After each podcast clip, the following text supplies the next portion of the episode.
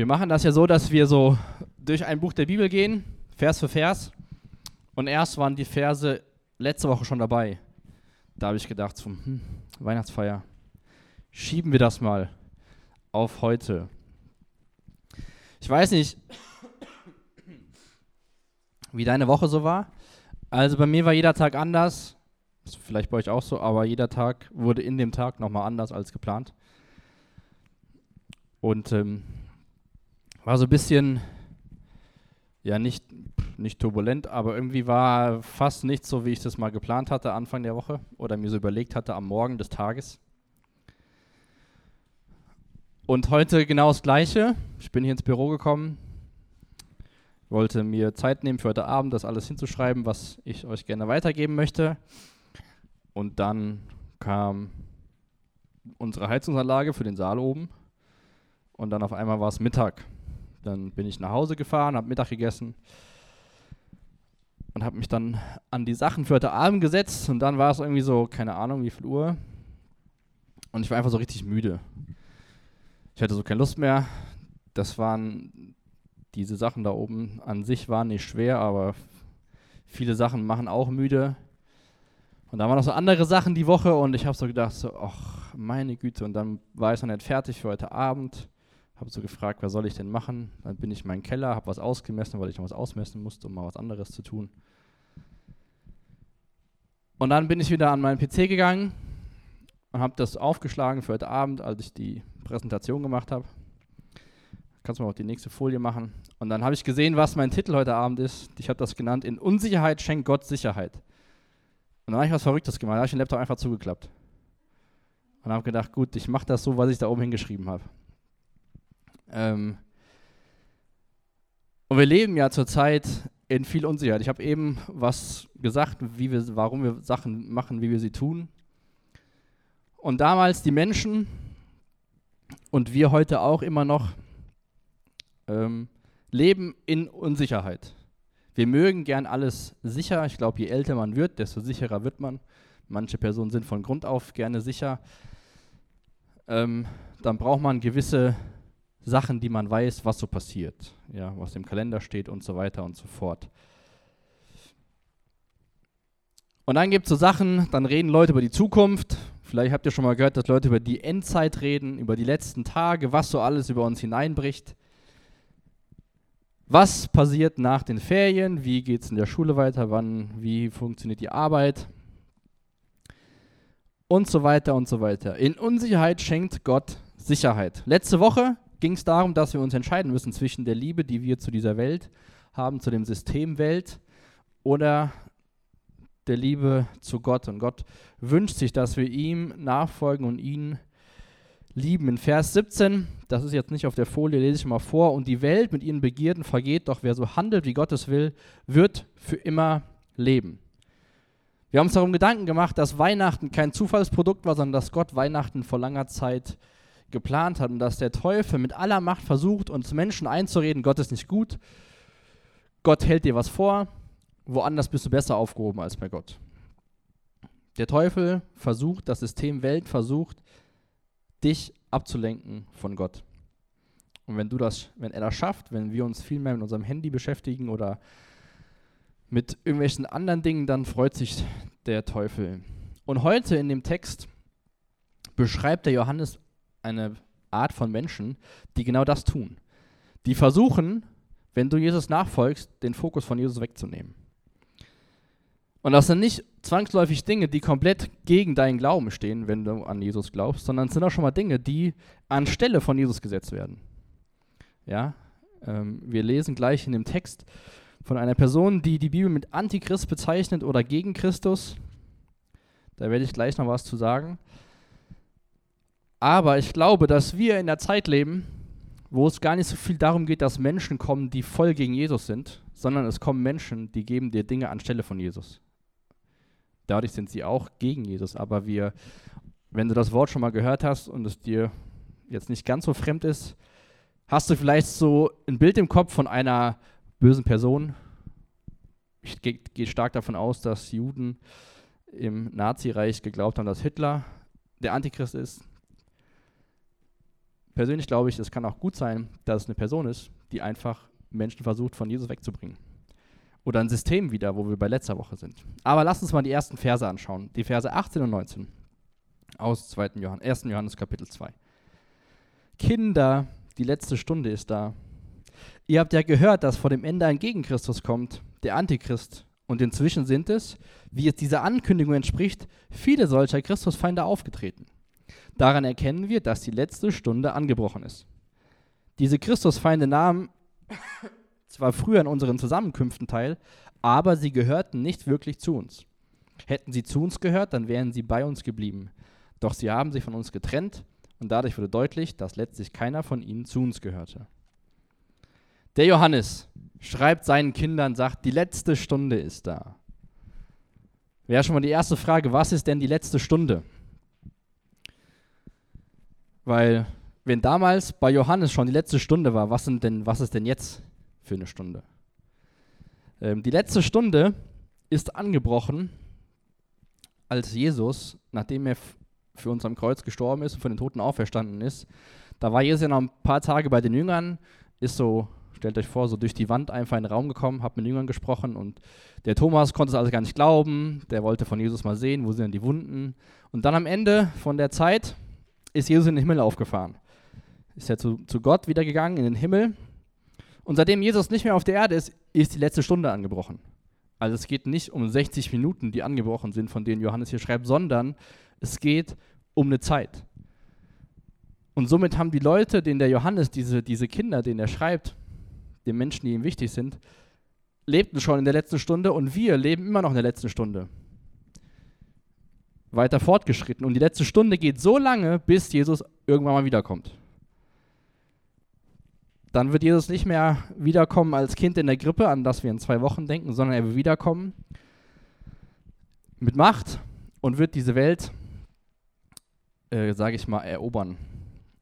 Und so lange leben wir in der letzten Stunde. Deswegen konnte Johannes den Leuten schreiben, die letzte Stunde ist angebrochen. Und heute können wir immer noch sagen, die letzte Stunde ist angebrochen. Diese Zeitperiode, andere nennen das auch das Gemeindezeitalter, nachdem Jesus weggegangen ist und die Jünger angefangen haben, das Evangelium zu erzählen. Und wenn wir uns das mal aus Gottes Perspektive sehen, also Gott, wenn wir an den Glauben und davon ausgehen, dass er ewig war. Also Gott war schon immer, Gott ist und Gott wird immer sein. Der hat keinen Anfang, kein Ende. Das geht nicht so ganz in meinen Kopf rein, weil mein Kopf braucht einen Anfang und ein Ende. Und wenn Gott dann sagt, die letzte Stunde ist angebrochen, könnte das für ihn eine relativ kurze Zeit sein, was für uns jetzt schon 2000 Jahre lang ist. Also, es ist nur ein Zeitbegriff und keine 60-Minuten-Sache. Und diese Zeit ist da. Und Johannes sagt den Leuten, hey, es sind schon Leute, die gegen Jesus arbeiten, die andere Dinge erzählen, die sogar Feinde von Jesus sind. Und das ist, daran sehen wir, dass diese Zeit angebrochen ist. Wer ist jetzt dieser Antichristus oder gegen Christus? Das Wort sehen wir bei den Johannesbriefen ähm, öfters, auch im zweiten Brief. Der Johannes hat insgesamt drei Briefe geschrieben, die anderen beiden sind aber nur ein Kapitel lang, lesen wir davon. Und anti bedeutet im Allgemeinen gegen. Ne?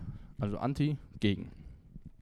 Wenn man sich das Wort ein bisschen genauer anschaut, heißt es gegen oder anstelle von. So, und da sind wir bei dem, was ich am Anfang gesagt habe. Ich glaube, dass dieses anstelle von für uns in Deutschland, im Westen, wo es uns viel zu gut geht, viel mehr Gewicht hat als gegen. Ja, man darf ja heute eh, muss man aufpassen, was man so sagt. Aber diese, diese Person, die eines Tages kommen wird, von dem Johannes hier beschreibt, dass andere Menschen davor schon so handeln wie er, sind auf jeden Fall Personen, die das leugnen, was Jesus Christus getan hat. Das, was wir im Grundsatz glauben, dass er Mensch geworden ist, dass er am Kreuz gestorben ist, dass er auferstanden ist und dass er Gottes Sohn ist. Ich habe eben schon mal gesagt, Hitler kann, kann ich mir super gut vorstellen, dass Menschen gedacht haben, da jetzt, jetzt ist das Ende da. Hitler ist da, wie viele Menschen müssen sterben, das ist das Ende. Oder andere Herrscher, die ihr schon mal vielleicht in Geschichte kennengelernt habt. Wenn ihr euch mal hineinversetzt in so Menschen in der Vergangenheit und man so Texte liest, ist das ein bisschen logisch zu denken, dass die Leute bestimmt dachten, jetzt ist das Ende.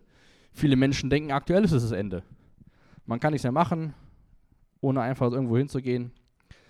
Wer weiß, mal gucken, was die Leute in 200 Jahren über uns sagen. Oder vielleicht erleben wir keine 200 Jahre mehr, denn wir sind ja schon kurz vorm Ende, wann auch immer das Ende ist. Also es sind, ist eine Person, es sind Personen, die Jesus nicht glauben und versuchen Menschen davon abzubringen. Also was machen diese Menschen oder dieser Mensch? Wie gesagt, letzte Woche ging es so ein bisschen um diese Systemwelt, was versucht, unsere Liebe, unsere Anerkennung zu bekommen. Aber ganz klar sind solche Personen zu erkennen, wenn sie sagen, Jesus ist nicht Gottes Sohn und Jesus ist auch nicht für deine Schuld gestorben. Jesus war nur so ein Mensch, der hat gute Werte gehabt, ist dann einfach gestorben. Dafür war er selbst schuld, weil wer sich selbst als Gottes Sohn bezeugt und dann am Kreuz sterben muss, naja, selbst schuld. Solche Menschen versprühen diese Gedanken gegen Christus. Wie gesagt, immer wieder gibt es solche Personen, die das tun. Aber denkt mal bitte heute Abend wirklich auch in euer Leben so, was anstelle von Jesus steht. Und nicht so viel gegen Jesus. Gerade wenn man vielleicht auch in der Gemeinde aufgewachsen ist oder die Eltern auch in die Gemeinde gehen, dann gibt es viel mehr Dinge für uns, die anstelle von Jesus kommen und die nicht im ersten Augenblick gegen Jesus sind. Vielleicht sind ja so Personen charmant, gebildet, gut aussehend, sehen als Engel, als Gewinner aus, wollen dir sagen, wie dein Leben besser wird. Und dann irgendwann merken wir, wir haben lauter Dinge anstelle von Jesus gesetzt. Im zweiten Johannesbrief in Versen 7 bis 11 lesen wir davon. Ich weiß nicht, was anstelle von Jesus sein kann. Sport, Hobbys im Allgemeinen, Dauerthema bei uns, soziale Medien, Anerkennung. Viele Dinge können anstelle von Jesus stehen. Und das Spannende bei der Bibel ist, wenn wir im Alten Testament schauen, dann sehen wir, wenn wir das so lesen, Stück für Stück, dass alles im Alten Testament im Endeffekt darauf hinzeigt, dass eines Tages Jesus Mensch wird und am Kreuz sterben wird.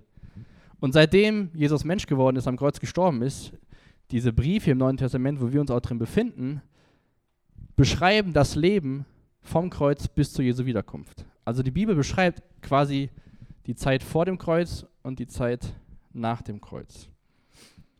Nun gut, also es gibt Menschen, die machen was, die gehen aus der Gemeinde und dann merkt man eigentlich, die waren gar nicht richtig dabei, weil sie sind ja, reden Dinge, die nicht stimmen.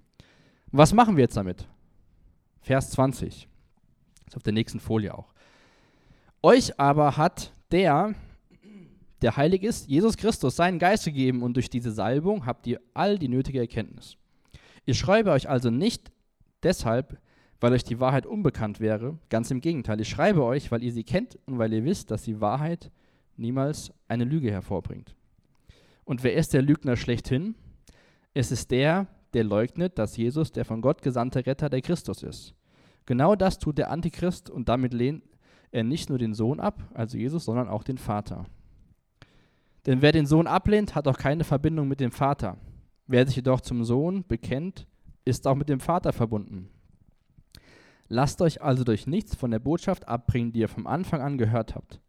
Wenn ihr an dem, was ihr von Anfang an gehört habt, festhaltet, werdet ihr mit dem Sohn und dem Vater verbunden bleiben. Also eine Frage, wo lesen wir hier die Beschreibung von diesen Personen, die Antichristen sind oder sich so verhalten wie? Joscha?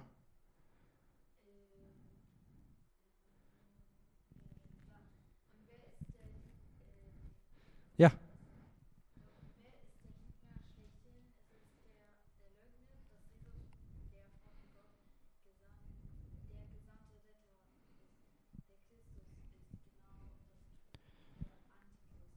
Genau. Also wenn du dir die Frage stellst, wer ist das, wer wird das sein oder wer, wer handelt so, klar Moment, kannst du dir den Satz merken. Wer ist der Lügner schlechthin? Es ist der, der leugnet, dass Jesus der von Gott gesandte Retter, der Christus ist. Hast du eine Frage?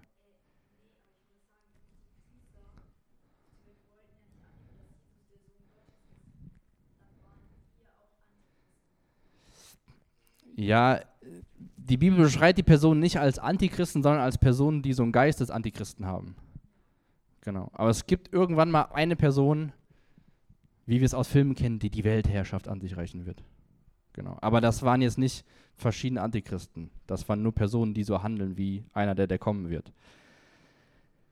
Also das ist eine einfache Erklärung, wie wir solche Personen erkennen. Was ich aber viel spannender finde, ist der Vers ganz am Anfang, der Vers 20. Jesus Christus hat uns seinen Geist gegeben und durch diese Salbung habt ihr alle die nötige Erkenntnis. Das heißt, du und ich, wir brauchen gar keine Angst zu haben. Wer das sein wird, wann das sein wird, wie das sein wird. Denn wenn du Jesus nachfolgst, bekommst du durch Gottes Geist das nötige Wissen, die nötige Erkenntnis, um das herauszufinden. Das heißt, eigentlich könnten wir uns sehr entspannt in unsere Stühle zurücklehnen, in denen ihr gerade sitzt und sagen, alles klar, irgendwann kommt so einer, der verbreitet lauter Lügen, der ist, sieht vielleicht ganz nett aus, hat vielleicht einen ganz netten, ganz netten Plan, aber geht gegen Jesus Christus. Und wenn es soweit ist, dann lese ich in Gottes Wort, dass ich die nötige Kenntnis haben werde, das herauszufinden. Aber schön, wenn alles so ganz einfach wäre. Manchmal denke ich, die Bibel ist recht einfach und wir machen sie nur kompliziert. Wenn man es einfach mal liest und dann denkt so, jo, alles klar, kann ich entspannt sein. Aber was meint jetzt der Johannes damit, dass wir eine Salbung haben? Wer wurde schon mal gesalbt von euch? Eins, zwei. Wer, drei. Wer kennt vielleicht eine Geschichte aus dem Alten Testament, wo jemand gesalbt worden ist? Eins, zwei, drei, vier. König David, wolltet ihr das sagen? Oder jemand anders?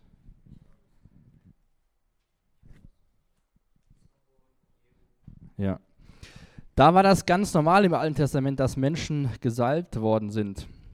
Was heißt das jetzt, dass wir durch Salbung, durch den Geist die nötige Erkenntnis haben? Im Endeffekt übersetzt bedeutet, dass wir Gottes Geist in uns haben, dadurch Sicherheit bekommen und gesegnet sind, weil wir wissen dürfen, Gott kümmert sich um uns.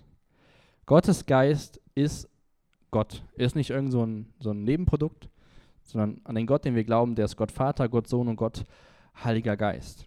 Und dieser Geist will uns helfen, das ist echt so eine Sache, die wir, glaube ich, in unserem Leben verstehen müssen, dass wir nicht alles selbst machen müssen, sondern dass Gottes Geist uns helfen will, Dinge gut zu tun.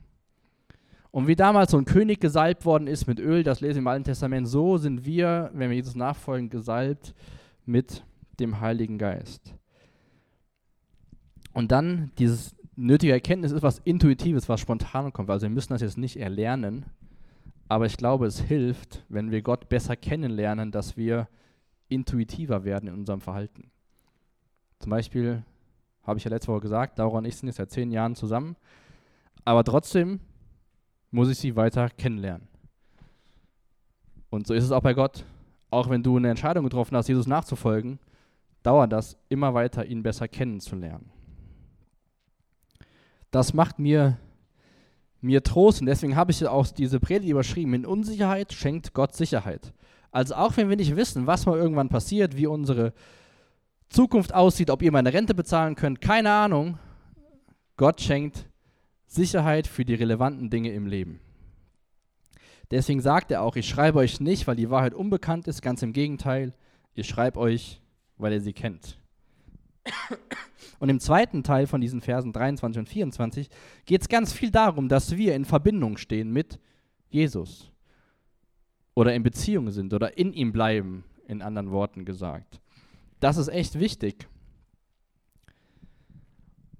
Und was mir auch noch wichtig ist zu dem ersten Punkt, mit, dass wir die nötige Erkenntnis bekommen, das heißt nicht, dass ein paar wenige die nötige Erkenntnis bekommen, also nur der Micha oder ich oder so oder ein Mitarbeiter, sondern jeder bekommt das. Es braucht keine besondere Fähigkeit, kein besonderes Alter. Wir alle bekommen den gleichen Zugang zu Gott und die gleiche Hilfe. Und dann brauchen wir diese Verbindung, diese Beziehung, Austausch, Gespräche, in Verbindung bleiben mit Jesus, um wirklich zu erkennen, wann das so passiert und wer das alles so ist. Ich habe mir hier aufgeschrieben als Merksatz, wir müssen unseren Feind, in Klammern den Teufel, realistisch einschätzen, aber auf unseren Retter, Jesus Christus, vertrauen. Das heißt, wir müssen uns bewusst machen, da gibt es jemanden, der ist gegen Jesus oder stellt uns Dinge vor, die anstelle von Jesus in unserem Leben Platz einnehmen. Aber im Endeffekt ist Jesus der, der gesiegt hat und der uns alles schenkt, um das zu erkennen. Und deswegen brauchen wir diese Beziehung, denn wir können Ohne Jesus kannst du nicht an Gott glauben. Viele Menschen glauben an Gott. Ja, glaubst du an Gott? Ja, ich glaube an Gott. Die Frage, die wir Menschen und uns selbst stellen müssen, glauben wir an Jesus Christus? Das ist der elementare Unterschied. Das beschreibt der Johannes hier, wo er sagt, wenn ihr nicht den Sohn habt, habt ihr nicht den Vater. Beziehung zu Gott gibt es nur durch Jesus Christus. Wir brauchen eine lebendige, liebende und dauerhafte Verbindung mit Jesus, eine Beziehung. Wie eine Freundschaft, nur noch viel besser. Wie eine Ehe, nur noch wichtiger. Das ist wichtig für dein und für mein Leben, ganz egal wie alt du bist. Wir brauchen Gemeinschaft mit Jesus. Oder vielleicht ein anderes Beispiel. Es ist ja gut möglich, zum Beispiel, ich bin Kind meiner Eltern, das steht fest. Du bist Kind deiner Eltern, du bist Geschwister deiner Geschwister, wenn du welche hast. Bedeutet das, dass du automatisch Gemeinschaft hast mit deinen Familienmitgliedern? Oder braucht Gemeinschaft mit Geschwistern, mit Eltern, braucht das Zeit? Man braucht Zeit, um sich kennenzulernen. Man lernt sich kennen automatisch, aber man braucht Zeit, um eine Beziehung aufzubauen, um in schweren Zeiten durchzugehen. So braucht es auch bei Jesus Zeit. Und das war Johannes super wichtig. Es ging schon ganz viel um Gemeinschaft, um den Nächsten lieben, um zu gucken, wie können wir gemeinsam, wie können wir Jesus. Und im zweiten Teil von dem Brief, in den nächsten beiden Kapiteln, geht es darum, dass wir Kinder Gottes sind.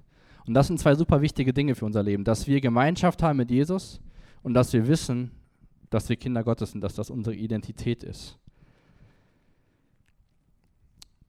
Genau. Und der Johannes hat ihnen einfach gesagt, bleibt mit Jesus verbunden und dann werdet ihr erkennen, wenn Menschen auftreten, die gegen Jesus sind. Ich weiß nicht, ob du, ob du neue Dinge magst. Also im technischen Bereich mag ich sehr gerne neue Dinge. Ich denke dann auch immer, Neues besser. Aber ich glaube, wenn wir auf die Bibel schauen und dann denken, oh, da hat jemand neue Idee, neue Gedanken, würde ich mal bezweifeln, dass in Bezug auf die Bibel neu besser ist.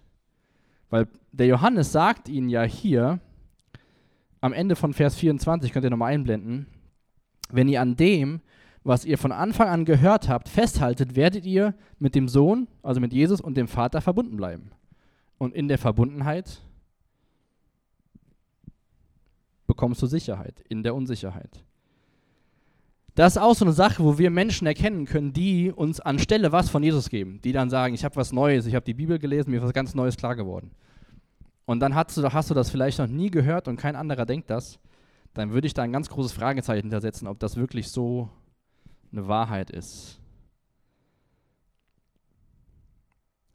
Und dann die letzten Verse ab Vers 25. Und damit erfüllt sich die Zusage, die Jesus uns gemacht hat. Wir haben das ewige Leben. Ich schreibe euch diese Dinge, um euch vor denen zu warnen, die versuchen, euch irre zu führen. Also wieder so. Jesus sagt, ihr habt das ewige Leben und Johannes schreibt das, um den Menschen zu sagen, hey, es kommen vielleicht Personen in dein Leben, die dich verwirren wollen, die dich in die Irre führen wollen. Die sagen, ja gut, das ist ja viel zu wenig, was du hast, du brauchst noch viel mehr. Und dann geht es weiter, Vers 27. Denkt daran, jetzt kommt wieder Gottes Geist ins Spiel. Der Heilige Geist, mit dem Christus, mit dem Jesus euch gesalbt hat, ist in euch und bleibt in euch. Deshalb seid ihr nicht darauf angewiesen, dass euch jemand belehrt, Nein, der Geist Gottes, dem ihr ausgerüstet seid, mit dem ihr ausgerüstet seid, gibt euch über alles Aufschluss. Und was er euch lehrt, ist wahr und keine Lüge. Darum bleibt in Christus, wie Gottes Geist es euch gelehrt hat. Wenn du Jesus Christus nachfolgst, dann hast du das ewige Leben. Punkt. Keine weiteren Fragen. Du darfst wissen, dass du die Ewigkeit bei Gott verbringen wirst. Und es werden Menschen kommen, die waren damals schon da, die sind heute da, die versuchen, dich verworren zu machen im Kopf, dich zu verwirren. Die Versuche gibt es überall. Dir fehlt noch was, dir fehlt noch jenes, du musst noch das machen, du bist nicht gut genug für Gott, du kannst es gar nicht wissen, dass du in den Himmel kommst, weil du hast ja gestern wieder was Dummes angestellt und so weiter und so weiter und so fort. Jetzt habe ich eine Frage an euch, warum sitzt ihr heute Abend hier, wenn ihr diesen Vers genau gelesen habt? Schaut mal. Der zweite Satz in Vers 27. Deshalb seid ihr nicht darauf angewiesen, dass euch jemand belehrt. Was meint der Johannes damit? Warum sitzt ihr hier? Also ich habe eben schon mal gesagt, dass jeder die gleichen Zugänge zu Jesus hat und keiner mehr weiß als oder mehr Zugang hat als andere. Wir haben all die gleichen Voraussetzungen. Ist die Frage, wie wir davon Gebrauch machen, was wieder an unserer Beziehung zu Jesus hängt. Dem Johannes ging es nicht darum zu sagen, Gemeinde ist unsinnig, ihr braucht keinen, der euch belehrt, sondern es ging auch da wieder um diese Menschen, die von außen kommen und sagen, ich weiß was besser als du. Aber ich glaube, das zeigt uns auch, dass ihr nicht hoffentlich, und das ist auch echt mein Wunsch, dass ihr nicht darauf angewiesen seid, dass jemand von hier vorne was sagt, sondern dass man selbst die Bibel lesen kann und Gott fragen kann, was bedeutet das? Und dann sind wir bei dem Punkt, was sich durch den Text zieht, dass Gottes Geist, der Heilige Geist, dir dann dabei hilft, es zu verstehen. Und trotzdem lesen wir auch in der Bibel, wie wichtig Gemeinde ist, dass wir uns versammeln, unter Gottes Wort stellen oder sitzen Lieder singen und dann wieder rausgehen in die Welt. Also es geht nicht darum zu sagen, man braucht keine, keine Prediger, sondern es braucht niemanden von außen, der dir was Besonderes sagt. Und es spricht dir auch Mut zu, zu wissen, hey, ich kann selbst die Bibel lesen, ich kann die Bibel aufschlagen und kann dann einfach beten, Gott, hilf mir, was das bedeutet. Und nicht so, ich muss mal wieder auf Freitagabend warten, bis der Philipp oder Benny oder wer auch immer mir was sagt, was in Gottes Wort steht. Das brauchen wir nicht, aber es ist gut, dass wir das haben. Habt ihr es so verstanden? Darum bleibt in Christus, wie Gottes Geist euch es gelehrt hat. Meine Frage an dich, hast du Gemeinschaft mit Jesus? Das gibt der Johannes diesen Menschen mit. Gott schenkt in Unsicherheit Sicherheit. Wir dazu brauchen diese Gemeinschaft mit Jesus. Und da ging es ja schon, wie gesagt, ganz viel drum, um Gemeinschaft mit anderen Christen, aber auch um diese Gemeinschaft mit Jesus. Es ging auch immer wieder um Gegensätze. Im ersten Kapitel ging es um Licht und Finsternis. Am Anfang von Kapitel 2 ging es um Liebe und Hass. Und hier in dem Abschnitt geht es ganz viel um Wahrheit und um Irrtum oder um Wahrheit und Lüge. Und Johannes hat versucht, seinen Kindern, wie er sie nennt, das deutlich zu machen. Wo ist der Unterschied zwischen Licht und Finsternis? Was heißt es, wenn ich sage, ich folge Gott nach und lebe aber im Dunklen, da wo alles nicht sichtbar ist. Was heißt es, wenn ich sage, ich liebe Gott, aber hasse meinen Bruder oder meine Schwester oder Person, die wir uns freitagsabends hier versammeln? Was bedeutet das, wenn ich sage, ich folge Jesus nach, lebe aber in Lüge? Wie gesagt, es ist mir echt so in den letzten beiden Wochen nochmal so wichtig geworden, dass wir nicht dieser Lüge vom Teufel glauben, dass die, uns, die dir sagt, vielleicht, Gott hat dich allein gelassen, du bist nicht gut genug, du schaffst es eh nicht. Das sind diese Stimmen von den Menschen, die sich verhalten wie so ein Antichristus.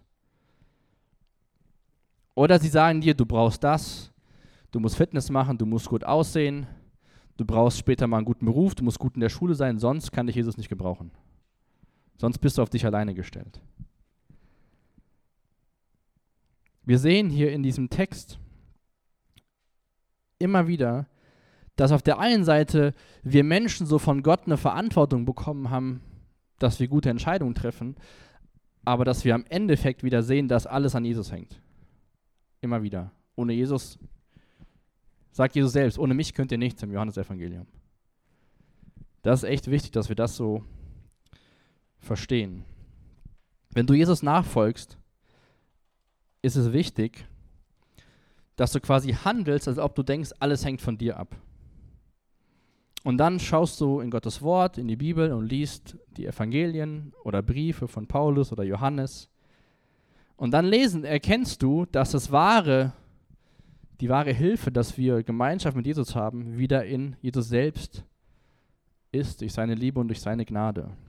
Und das sagt der ähm, Paulus, der hat auch viele Briefe geschrieben, im Epheser Kapitel 4, könnt ihr auch hier vorne mitlesen ähm, der Gemeinde in Ephesus schreibt Paulus, denn wir sollen keine unmündigen Kinder mehr sein. Wir dürfen uns nicht mehr durch jede beliebige Lehre vom Kurs abbringen lassen wie ein Schiff, das von Wind und Wellen hin und her geworfen wird.